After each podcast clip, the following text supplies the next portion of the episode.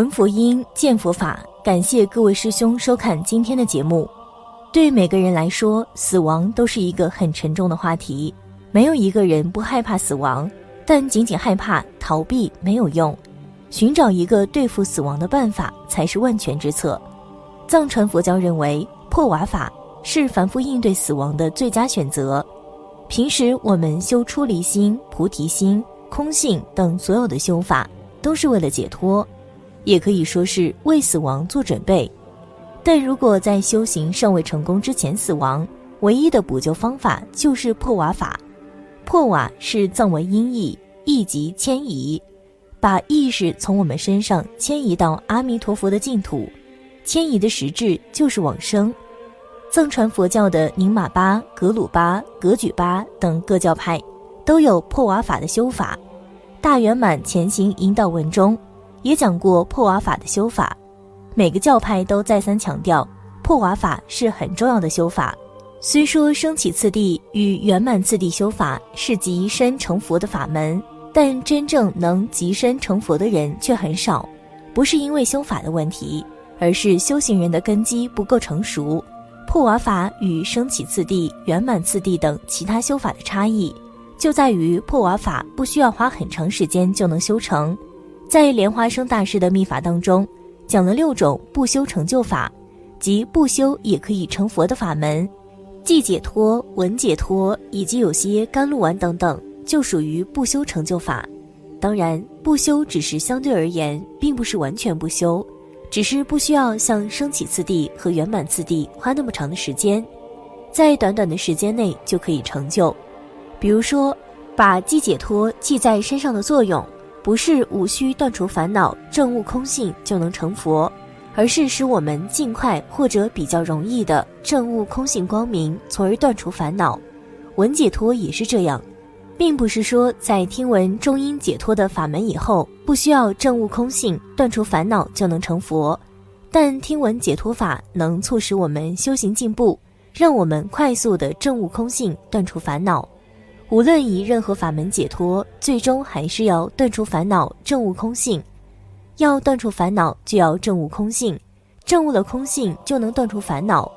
破瓦法也属于六种不修成就法之一，但还是要修，只是无需修很长时间。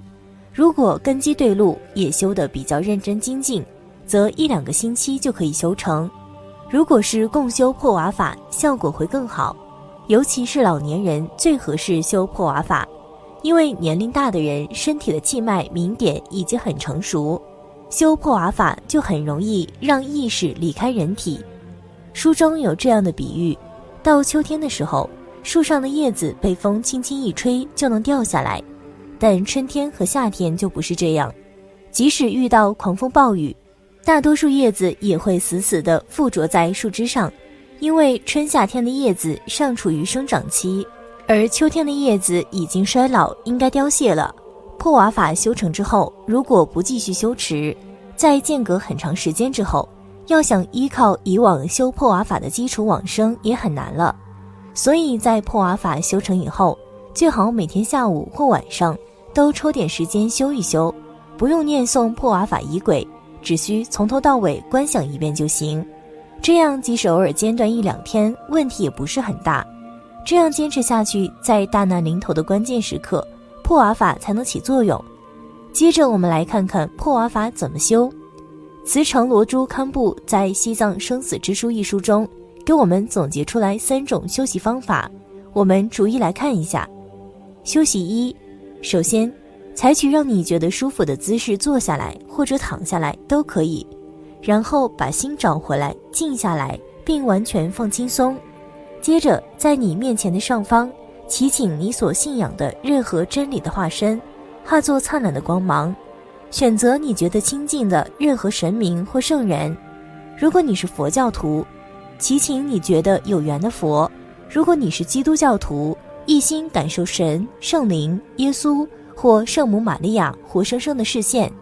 如果你觉得与任何精神人物都没有缘，只需想象有一个纯金黄光的形体出现在你面前的上方。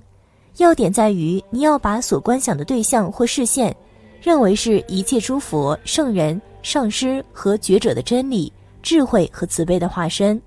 不必担心你无法很清晰地观想他们，只要你心中觉得他们已经出现，相信他们真实存在就可以了。然后。集中心意和心灵在你所祈请的圣者视线上，如此祈祷。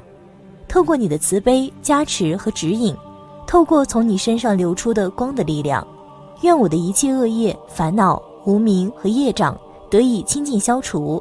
愿我所思所行的一切伤害已被宽恕。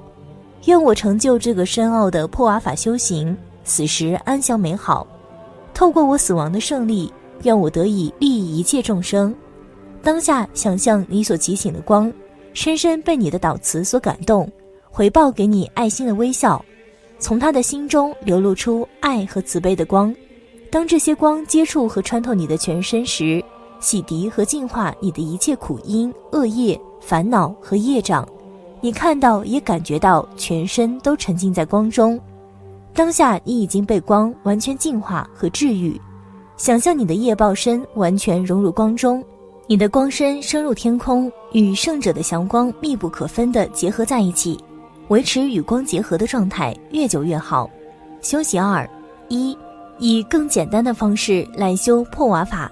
开始时如前述，静静地坐下，然后祈请真理的化身出现。二，想象你的意识在你心中，像个光球、流星一般的从你心中射出，飞入你面前的真理化身的心中。三，它融化之后。与真理的化身合而为一，透过这种修习，把你的心投入佛或觉者的智慧心中，这有如把你的灵魂融入神里面。这就像把一粒小石头投进湖中，想象它沉入水里越来越深，想象透过加持，你的心被转化进入这位觉者化身的智慧心中。修习三，最精要的破瓦法修习就是，把你的心。跟清净视现身的智慧心结合在一起，想象我的心和佛的心是合而为一的。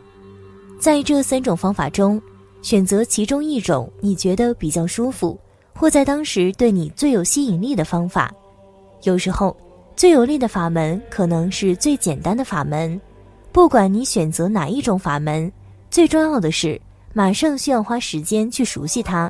否则，你怎么有信心在你或别人即将去世时懂得修法呢？我的上师讲扬清哲仁波切写道：“如果你能够常常以这种方法来观想和修习，临终的时候修起来就比较容易。事实上，你必须把破瓦法修到纯熟的程度，让它变成一种自然的反射，变成你的第二天性。如果你看过《甘地》这部电影，就可以知道，当他被刺杀时。”他立即叫出兰姆，兰姆，在印度教里，兰姆是神的圣名。请记住，我们不会知道我们将怎么死，也不会知道我们是否有时间从容回忆任何一种法门。譬如，我们在高速公路上以一百英里的时速与卡车相撞，我们哪来时间选择呢？当时不会有一秒钟的时间去思考破瓦法怎么修。有一个简单的方法可以测验。当你面临重要的情境或危机时刻，譬如地震或做梦时，你的直觉反应是什么？你是否立刻想到破瓦法呢？如果是，你的修法有多稳定？你的信心有多强呢？我记得有一个美国学生，有一天他骑马出去，被马甩下来，他的脚缠住马蹬，他被马拖着在路上跑。当时他被吓得脑筋一片空白，虽然他想尽办法要回忆某种法门。可是，一点用也没。他被吓坏了。这次惊吓帮助他了解必须熟练法门，让他成为他的第二天性。这是他必须学习的课程。事实上，也是我们大家必须学习的课程。尽你最大的能力，精进修持破瓦法，一直到你能肯定你将以它来反映任何不可预见的事件为止。这保证，不管死亡何时到来，你都成竹在胸。我们怎么利用破瓦法来帮助临终者呢？修法原则和次序完全相同，唯一的差别是你要观想佛或神明就在临终者的头上，想象光芒倾注在他的身上，净化他整个人，然后他融化成光，与视线身完全结合。在你亲爱的人生病时，为他修全程的破瓦法，特别是在他呼出最后一口气时，或在呼吸停止后，身体被搬动或干扰之前，如果临终者知道你要替他修这个法门，而且也知道他的道理，必然会成为启示和安详的大泉源。静静坐在临终者旁边，在佛陀前供上一根蜡烛或一盏灯，然后为他们修破瓦法。你可以静静的修，临终者甚至不必知道。如果他能够接受，就跟他一起修，也为他说明怎么修。人们常问我，如果我临终的亲友是基督教徒，而我是佛教徒，有没有什么冲突呢？怎么会有冲突？我告诉他们，你是在祈请真理。基督和佛陀都是真理的慈悲化身，只是以不同方式显现来帮助众生而已。我向医生和护士强烈建议。他们也可以替临终病人修破瓦法。如果照顾临终者的人也能够修破瓦法，那么医院的气氛将会改变得多好呢？我记得小时候桑藤去世时，我的上师和其他僧人都在为他修法，那是多么强而有力和崇高啊！我最深的祈祷是，每个人在去世的当时都能够拥有和他相同的福报和安详。我从传统西藏为临终者修习的法门中。特别整理出这个基本的破瓦法，它涵盖了所有最重要的法则，因此它不仅是为临终者而修的破瓦法，也可以用来净化和治疗。它对于活人和病人都一样重要。如果这个人有治愈的希望，它可以帮助治疗；如果这个人即将过世，它可以帮助他安然地离开人世；如果这个人已经死去，它可以继续净化他的心识。如果你不确定病重的亲友是否可以活过来，那么每次你探视他时，就可以为他修破瓦法。回家之后再修一次，修的越多，你临终的亲友就可以被净化的越多。